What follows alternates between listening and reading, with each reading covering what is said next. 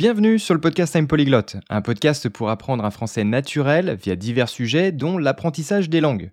Pour soutenir le podcast, rien de plus simple. Laisse des étoiles sur Apple Podcast et Spotify. Et pour en savoir plus sur mes services, bah va voir mon site internet, unpolyglot.com.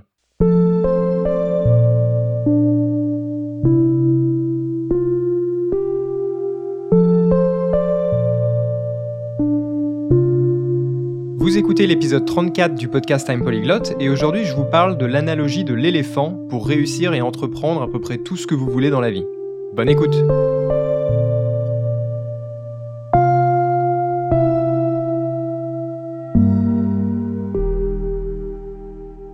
Comme vous le savez déjà si vous écoutez le podcast depuis assez longtemps, eh bien je suis un grand fan de Headspace qui est l'entreprise qu'a créé Andy Pulicambe. Donc Andy en fait, c'est un spécialiste de la méditation, un Britannique qui a appris des plus grands maîtres de méditation quand il est parti dans son périple euh, au Tibet, euh, je crois à l'Himalaya, etc. D'ailleurs, je vous conseille de, lire son livre. Il a fait un livre qui s'appelle euh, Meditation and Mindfulness, et c'est vraiment le seul et unique livre dont vous avez besoin si vous voulez vous mettre à la méditation, je pense. Il n'y a pas besoin de lire autre chose. De ce livre-là, je pense que c'est une, une très bonne ouverture au monde de la méditation. Et honnêtement, moi, ça m'a beaucoup aidé. C'est quelque chose que euh, pendant des années, j'entendais euh, des gens qui me parlaient de méditation et je voyais ça un petit peu comme quelque chose de mystique qui servait pas à grand chose parce que pas prouvé par la science. Et en fait, bah, en faisant mes recherches, je me suis rendu compte que à l'heure actuelle, la science nous démontre que effectivement la méditation est bénéfique euh, et peut être efficace pour lutter contre le stress, pour se sentir mieux, etc. Pour beaucoup de choses. Je ne vais pas rentrer dans les détails aujourd'hui, mais en tout cas, c'est comme ça que je suis tombé dans la méditation, on va dire.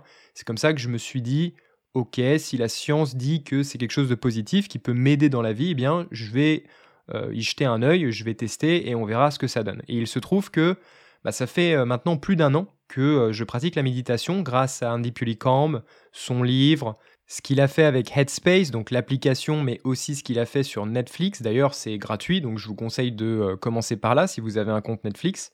Vous pouvez commencer avec les, premières méditations euh, guidées et les explications un petit peu euh, de Andy Pulicambe. C'est comme ça que j'ai fait, moi d'ailleurs. J'ai commencé avec ça, j'ai lu le livre, et puis aussi maintenant j'ai l'application Headspace qui est vraiment incroyable pour ceux en tout cas qui cherchent une, certaine constance dans leur pratique de la méditation. Parce qu'en fait, il y a quelque chose qui est très important dans la vie, et là je ne parle pas seulement de méditation, mais c'est qu'en fait, peu importe ce que vous avez envie d'entreprendre, vous êtes certainement quelqu'un qui, comme tout le monde maintenant, est très occupé. Et donc c'est difficile pour vous de créer du temps pour certaines activités. Et donc, plutôt que d'aller, comme le dit Andy Pulicambe, euh, au Tibet et de tout plaquer, euh, plaquer votre vie, donc tout abandonner, euh, arrêter votre travail et partir là-bas pendant des mois, voire une année, entière, c'est quelque chose qui n'est pas vraiment euh, réalisable pour la plupart d'entre nous, et eh bien justement, Headspace, c'est un bon compromis pour euh, nous donner, on va dire, cette constance dans notre pratique de la méditation. Et vraiment, c'est fait d'une manière où on se dit que on n'a aucune excuse pour pas le faire parce que ça prend vraiment pas beaucoup de temps, entre 5 et 15, 20 minutes maximum par jour. Et franchement, c'est quelque chose qui est très facile à faire. Et vous savez que dans le monde de l'apprentissage des langues, en tout cas moi, à chaque fois que je vous parle de ça, eh bien, je vous dis toujours que bah, faire vos flashcards, par exemple, c'est quelque chose vraiment où vous avez aucune excuse. Donc les gens qui me disent que ils n'ont pas eu le temps de faire des flashcards, de les réviser, etc. C'est un choix que vous faites vraiment. C'est pas que vous n'avez pas eu le temps, c'est que vous avez décidé de ne pas créer du temps pour ça. Parce que c'est pas votre priorité peut-être.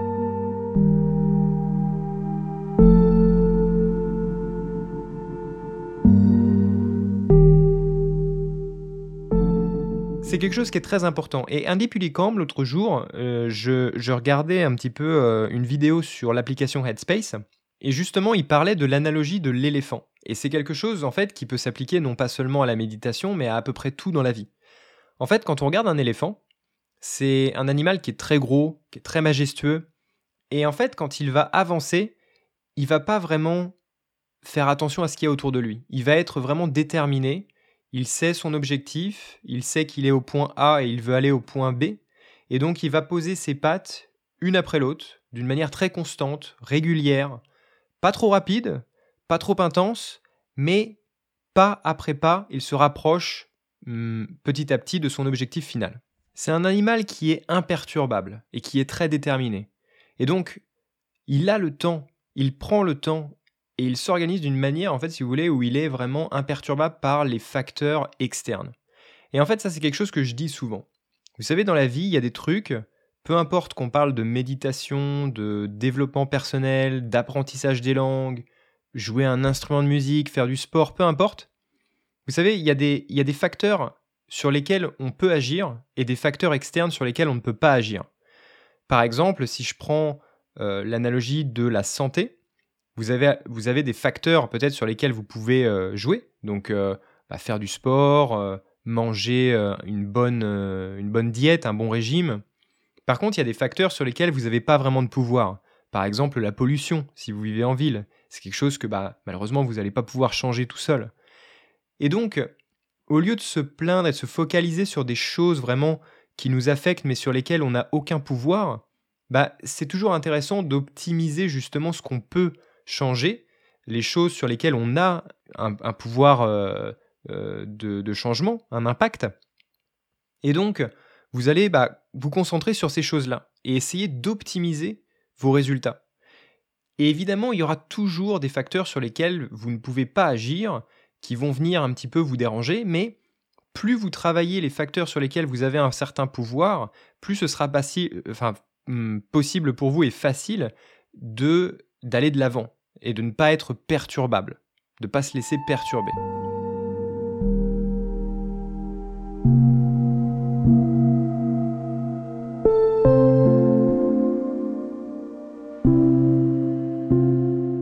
Alors pourquoi je vous parle de tout ça aujourd'hui? En fait, l'autre jour, je me posais la question et je réfléchissais un peu à cette analogie et je me disais, quand on me pose la question, qu'est-ce qu'il faut faire en fait? Quels sont les ingrédients, si tu veux, pour avoir la bonne recette de comment apprendre une langue Et au-delà de ça, en fait, je, dirais que c'est possible d'extrapoler à à peu près tout ce qu'on veut entreprendre dans la vie, peu importe hein, que ce soit quelque chose de professionnel, quelque chose de personnel. Quand vous voulez faire quelque chose, s'il y a bien un ingrédient qui est hyper important, c'est le fait d'être consistant, d'être régulier. Et c'est quelque chose qui va payer. En fait, il ne faut pas essayer d'y aller trop fort, trop vite. Vous savez, il y a aussi, euh, on peut faire l'analogie euh, du lièvre et de la tortue. Euh, ce conte vraiment qui raconte que voilà, finalement, ça ne sert à rien de courir, il faut partir à point et il faut être régulier. Mais finalement, c'est la tortue qui gagne et pas le lièvre qui est beaucoup plus rapide pourtant.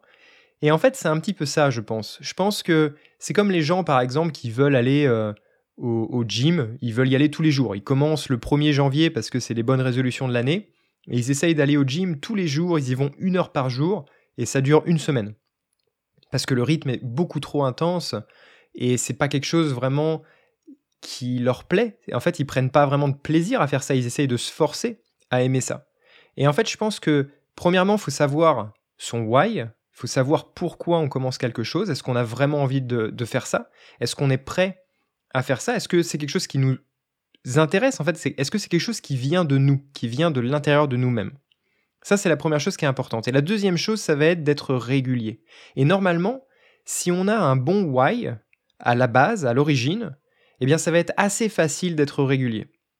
Donc, si vous êtes quelqu'un qui a des problèmes, par exemple, pour euh, tenir une routine, une habitude, bah, déjà posez-vous la question, est-ce que vous avez les bonnes convictions, est-ce que vous avez les bonnes raisons de faire quelque chose, d'entreprendre une activité? Si c'est le cas, tant mieux, et ça veut dire qu'il va falloir un petit peu vous organiser. Et peut-être que il va falloir commencer avec un rythme assez réduit, donc peut-être que vous allez faire votre activité tous les jours, mais peut-être que 10 minutes par jour. Et puis après, 15, 20 minutes par jour, 30 minutes, 1 heure. Et dans ces cas-là, bah, vous pourrez après décider si vous préférez faire euh, l'activité 1 heure, mais 3 fois par semaine, ou bien tous les jours, 30 minutes. Ça, ça après, c'est à vous de voir, de doser un petit peu. Mais il va falloir trouver justement cet espace que vous avez, tout comme l'éléphant, il laisse un certain espace entre chaque pas qu'il va prendre.